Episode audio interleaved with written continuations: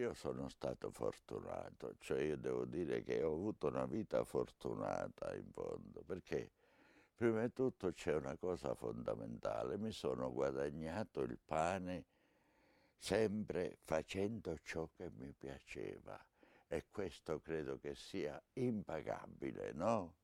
Mi sono guadagnato il pane facendo il regista, facendo il maestro eh, all'accademia, facendo sperimentare, lavorando alla RAI, lavorando ai programmi radiofonici, facendo regie, cioè meglio di questo che oltretutto ti pagavano, non solo provavi soddisfazione per il lavoro che stavi facendo, ma in più ti pagavano internamente dentro di me non c'è nessun rimorso, non ho rimorso, veramente non ho fatto male.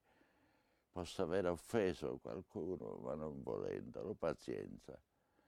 La mia famiglia è stata una famiglia felice, sono stato quest'anno con mia moglie facciamo 61 anni di matrimonio.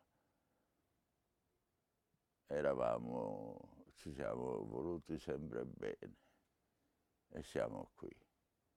Cioè, se devo fare il conto delle cose che contano, gli affetti, le, co le cose che contano con me hanno funzionato. Poi dice, senti ragazzo, mi hanno detto, ti è andata fin troppo bene, sai che ti dico a 90 anni ti levo la vista.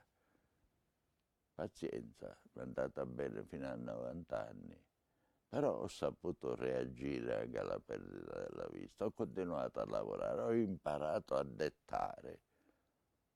Eh. Quindi dice lei ha rimpianti? No, sinceramente no, non ce l'ho, sono un uomo senza rimpianti. Ho fatto quello che mi piaceva, ho dato e ho ricevuto in cambio, va benissimo